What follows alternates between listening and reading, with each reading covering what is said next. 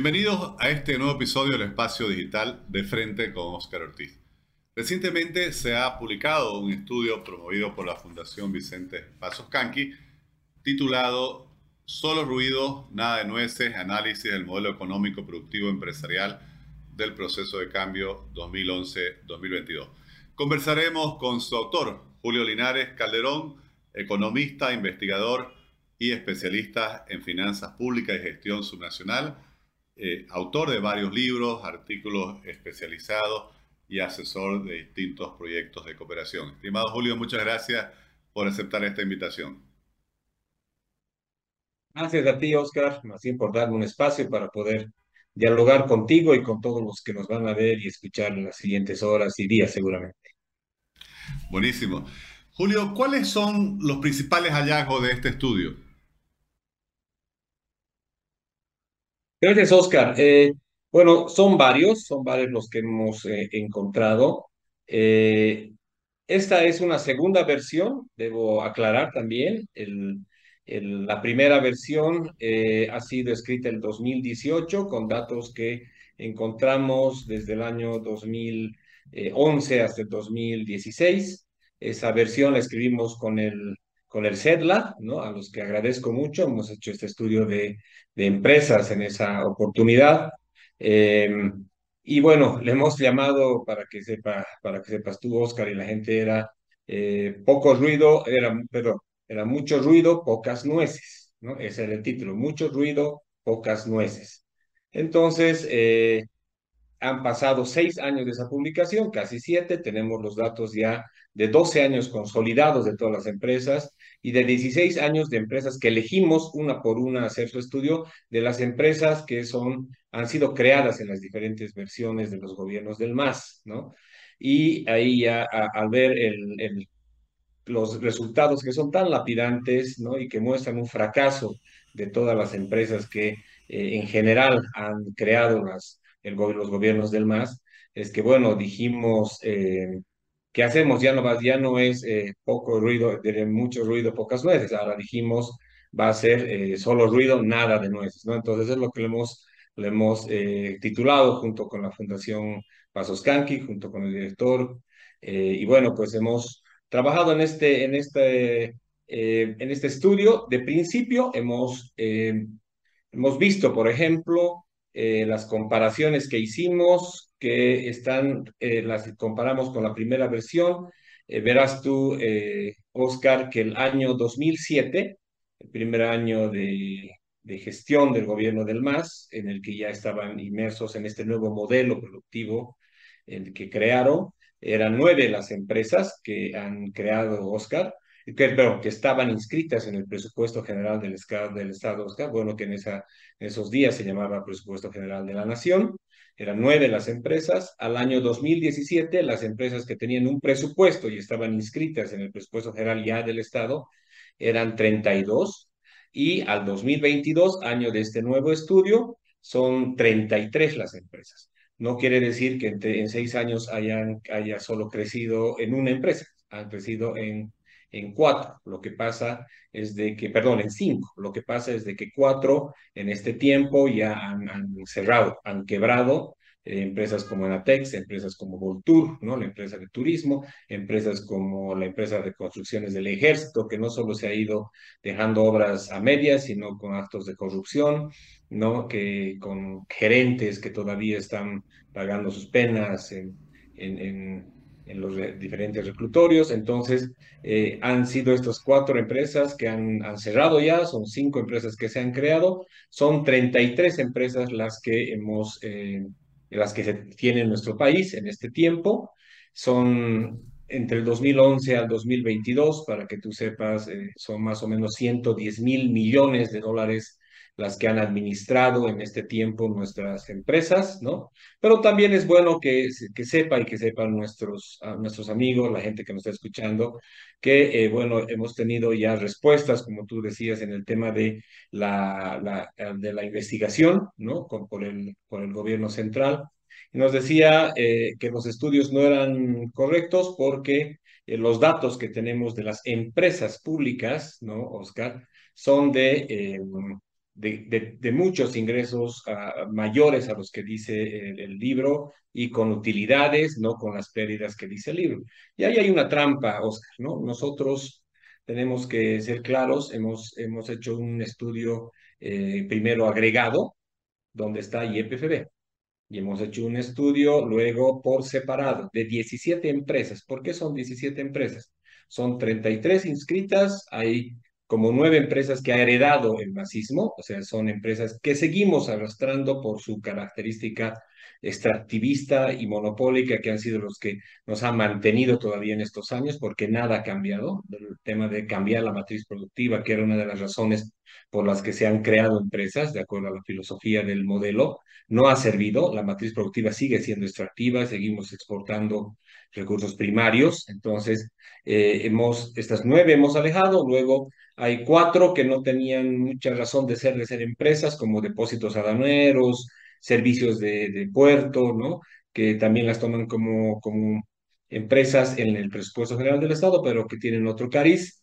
Y finalmente hay cuatro empresas, eh, estimado Oscar, que la información está bajo piedra, o sea, nadie tiene esa información, no sabemos cómo obtenerla, no está en ninguna página, no está en ninguna fuente. Cuando uno va a los lugares no te la quieren entregar, esas son empresas como que nadie sabe qué pasa con la empresa de vidrio en Sudáñez, por ejemplo, nadie sabe qué pasa con la empresa de cementos en Oruro, nadie sabe con la empresa que se llama Complejo Buenavista, que tiene hasta presupuesto en el 2022, pero no lo, no utilizado o ha utilizado algunos gastos solamente. Nadie sabe lo que pasa con una empresa azucarera Bermejo, por ejemplo. Entonces, al final quedaron 17 empresas, ¿no? Que esas 17 empresas, lo que ha reflejado es que hemos visto todos sus estados de resultados desde que se han creado, desde el año 2007 las primeras, eh, EMAPA y BOA, hasta las últimas que se han creado el año 2021 y el 2022 hemos hecho la suma de las de los eh, para los que no saben estamos hemos visto los estados de resultados que es, que es lo que gana y pierde cada empresa no o sea cuánto ha generado en ingresos por ventas de servicios cuánto ha generado por ventas de bienes de acuerdo al giro que tenga su negocio menos lo que gasta y gasta en operaciones salarios eh, mantenimiento, pago de servicios, todo lo que ve el estado de resultados, que es el estado de ganancias y pérdidas. Y al final hemos, hemos sumado año por año, hemos visto que, esta, eh, que estas 17 empresas han tenido una pérdida desde que han iniciado su trabajo hasta el año 2022 de 4.058 millones de bolivianos, casi 600 millones de dólares que han perdido las empresas, estas 17 empresas que son creaciones de los gobiernos del MAS. Esta es una afectación al Estado que por supuesto afecta a nuestro déficit fiscal, que es consecutivamente ya son nueve años de déficit que tenemos y no le han hecho ningún bien a, nuestro país más que generar empleo. Y lo que dice nuestro, esto lo que dice eh, el gobierno es, mentira, no tenemos ganancias y es porque eh, esto lo eh, suman con las empresas YPFB, ENDE, Comibol y alguna más que se me está yendo, pero principalmente estas tres, Oscar. Y estas tres empresas eh, manejan el 85% del presupuesto de las empresas públicas. Entonces, tenemos que saber que si quitamos estas empresas, que además, de acuerdo a una clasificación que tiene el Ministerio de Economía hasta el día de hoy, y está en un libro de 2018, cuando dicen estas son las 30 y algo empresas que tenemos, ¿no? estas son las 30 y algo empresas que tenemos clasificadas, y las clasifican ahí al lado en un libro del Ministerio de Economía cuando era el ministro, el, ahora presidente.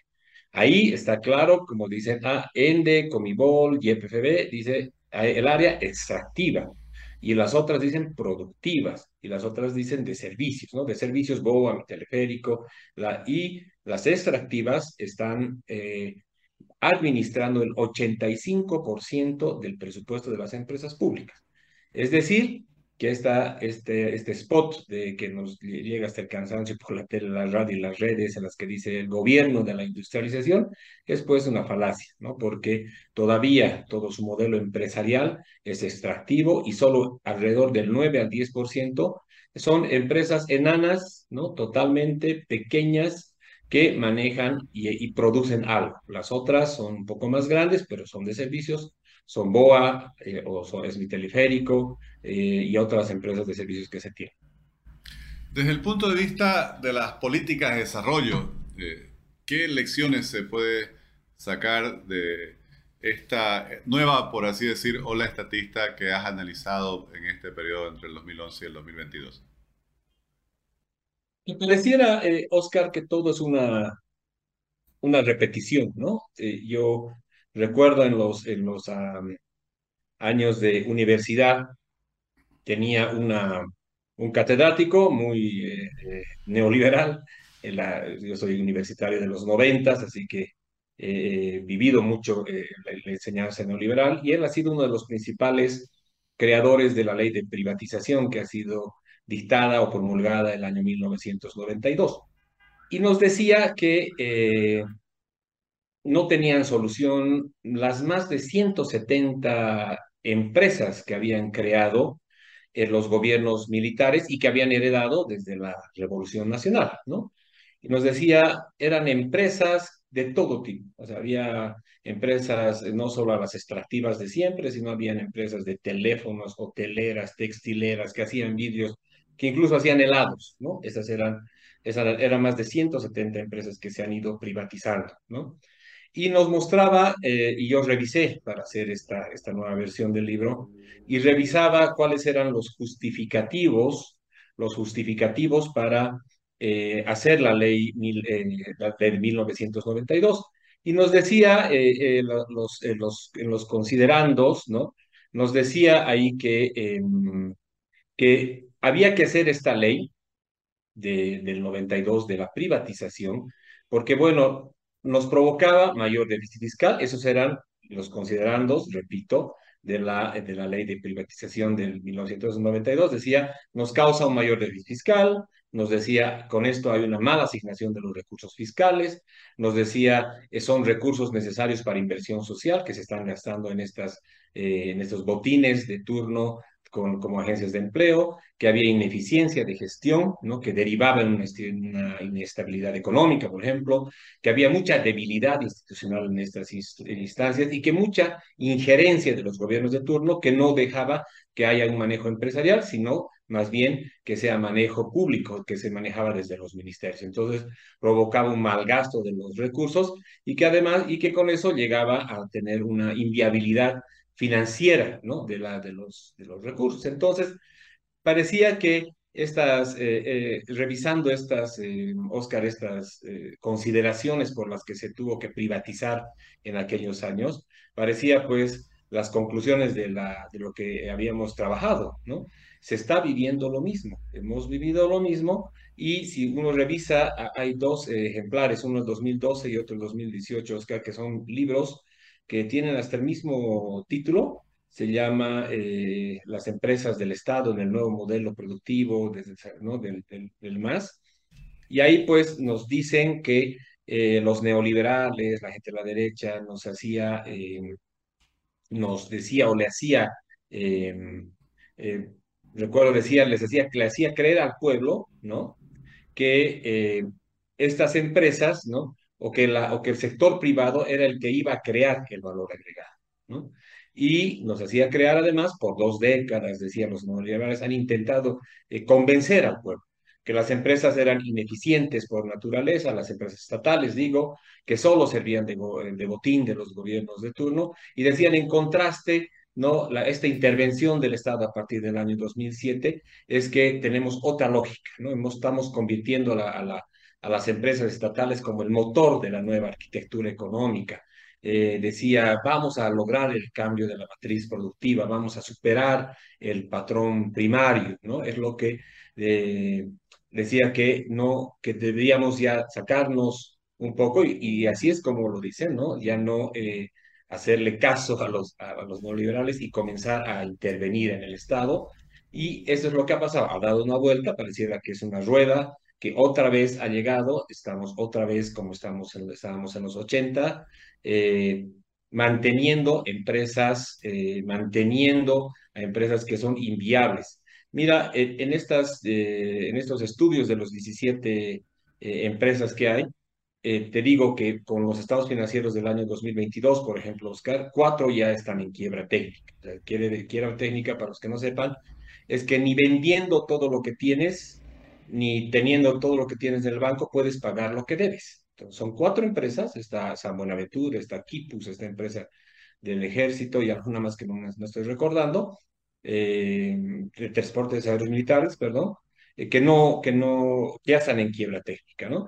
Hay, hay solo siete de las 17 empresas han tenido eh, ganancia en este estado de resultados, pero lo que más nos preocupa, nosotros, eh, tú sabes bien que la Fundación Pasos Canqui, el presidente es, es Samuel Doria Medina, y cuando hablamos de los resultados o, al medio de, esta, de la escritura de este libro, él decía, para cuando me ofrecen hacer una inversión, me decía hacer un negocio, ¿no? Cuando hablaba de estos negocios, yo eh, siempre creo que un, un negocio rentable, un negocio creíble, una inversión, cuando me plantean, eh, es cuando me dicen, y vamos a tener un retorno de tu inversión del 5 al 7%, más o menos. Es lo que, lo que nos sirve. Cuando es 5 al 7%, eh, es lo real, eso es lo que te da de rentabilidad un negocio.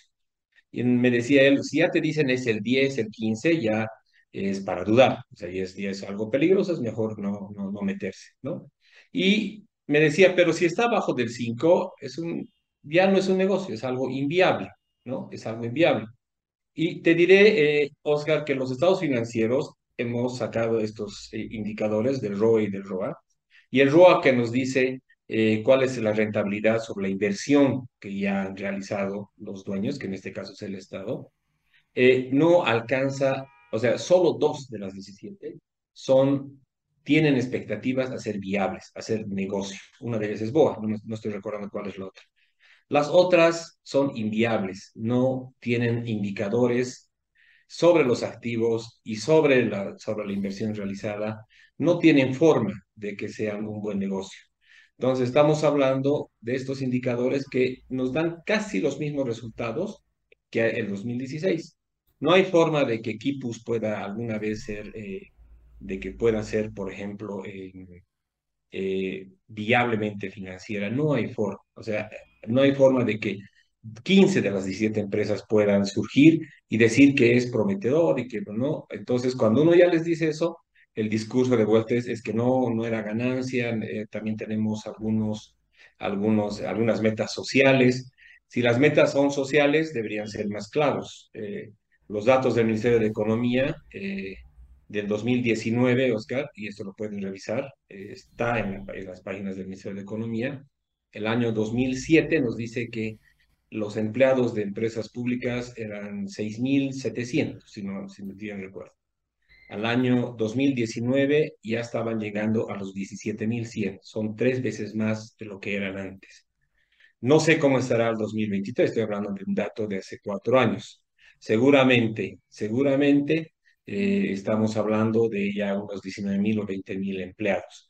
Entonces, esto es, eh, este es el tema complicado. Si la meta social es ser una agencia de empleo, deberían ser más claros con nosotros. Julio, y de acuerdo a tu análisis, un experto en finanzas públicas, ¿qué impacto están teniendo estas empresas justamente en las finanzas del Estado? Porque una situación era la de la llamada época de la bonanza, cuando había superávit gracias a los ingresos extraordinarios por el superciclo de las materias primas, y otra es la situación que vimos hoy donde el Estado ya tiene déficit recurrente durante más de ocho años. ¿Cómo ves que esto está impactando en la situación económica de las finanzas públicas? Mira, lo que hemos visto eh, es algo preocupante, sobre todo sobre las reservas internacionales, ¿no? las reservas internacionales eh, que ya ahora preocupan mucho más porque recién ha salido el, el, informe financiero a, julio del, del 2023, donde además en lo poco que he ido revisando dice que ya no van a hablar de las reservas internacionales. Parece ¿no? un, un despropósito. En todo caso, el último dato que tenemos que está inserto en el, en el libro es eh, que es de algo más de 3.000, 3.800 millones de dólares, creo, nuestras reservas. Em, por supuesto, muy lejos, cinco veces más lejos de lo que el 2014, 2015 era, que estaban pasando los 15 mil millones de dólares.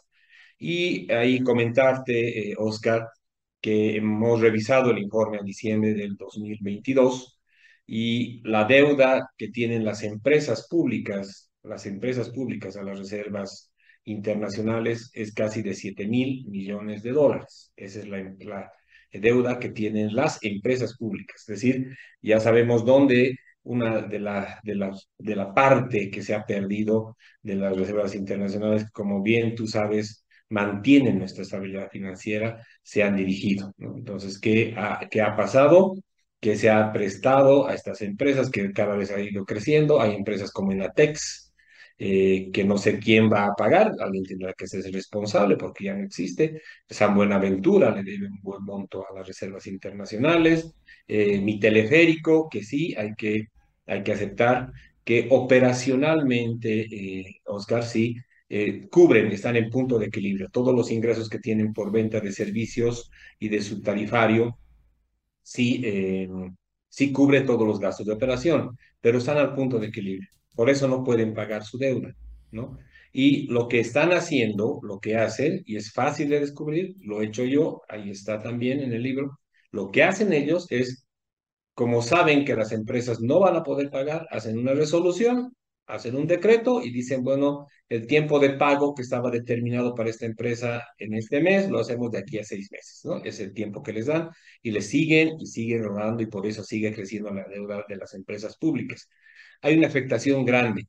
Cuando yo saqué el libro, a la semana el, Banco Central de Bolivia dijo, es mentira, las empresas nos deben 38 mil, no nos deben 48 mil. Y, no, y dicen ahí abajo, porque el FINPRO, que el FINPRO que es este fondo que ayuda a las empresas, es una deuda que tenemos con el Ministerio de Desarrollo Productivo, no es con las empresas. Bueno, ahí entonces eh, me han dicho que eh, he obviado al ministerio, pero en el mismo informe de diciembre del 2022 dice se ha creado el FINPRO y el FINPRO, la ley del FINPRO, dice que la única fuente de financiamiento que tiene eh, son, las, son las reservas internacionales. Y en el informe de diciembre del 2022, eh, Oscar, del Banco Central de Bolivia, está claramente, ahí está el FINPRO, le hemos dado todo este monto, más de 1.500 millones de dólares, casi son 2.000 millones de dólares, y ahí eh, lo que te dice es para los siguientes proyectos. ¿No? Proyecto tanto, empresa San Buenaventura, proyecto, mi teleférico, proyecto, ahí están todas las empresas. Lo que yo he hecho es acumular y decir a las reservas internacionales, sin ver los intermediarios, le deben, obviamente, este monto, y son 48 mil millones de bolivianos, eh, eh, que son 7 mil millones de dólares, que por supuesto deben preocuparnos. Ahí está, así es como hemos afectado a nuestras, a nuestras finanzas, porque además eh, estas, estos préstamos que hemos visto en el estudio de estas 17 empresas, en, esto, en este tiempo, 16 años, ni siquiera el 15% han devuelto, han amortizado, ni siquiera el 15%. ¿Por qué? Porque no tienen. Porque además, otros resultados que dice de estas 17 empresas es que no han podido cubrir la sumatoria, algunas sí, como en el teleférico, pero si uno suma todos los ingresos de las 17 empresas y suma todos los gastos de las 17 empresas, son 200 millones de dólares de gastos operacionales que no han podido ser cubiertos con sus ingresos. ¿Cómo los han cubierto? Con estos préstamos. Han tenido que hacer eso, o bueno, las transferencias corrientes de salvataje, que en varios casos ha tenido que hacer el gobierno central y que ahora ya no puede hacer, Oscar, porque ya no hay dinero para hacer. Entonces, ahora las empresas están valiendo por ellas y están por eso cada vez más complicadas. Estimado Julio, te agradezco muchísimo por compartir los resultados de esta investigación, la cual me parece una importante contribución al debate económico en el país. Si alguien desea conocer eh, la investigación en el estudio, ¿dónde se puede encontrarla? El día 7 de septiembre vamos a presentar junto con la Fundación eh, Pasos Canqui en Santa Cruz el, libro, ya lo hemos presentado en la Feria del Libro acá, ¿no? Eh, en La Paz está en las oficinas de la Fundación Pasos Canqui, que está en el está en el piso 19 del Green Tower, en Calacoto, el edificio Green Tower. Y en Santa Cruz vamos a estar eh, presentando el 7 de septiembre, repito, conjunto con la Fundación Pasos Canqui, el libro, eh, y va a estar, este es en un eh, lugar que se llama El Alfarero, si no me equivoco, a las 19 horas.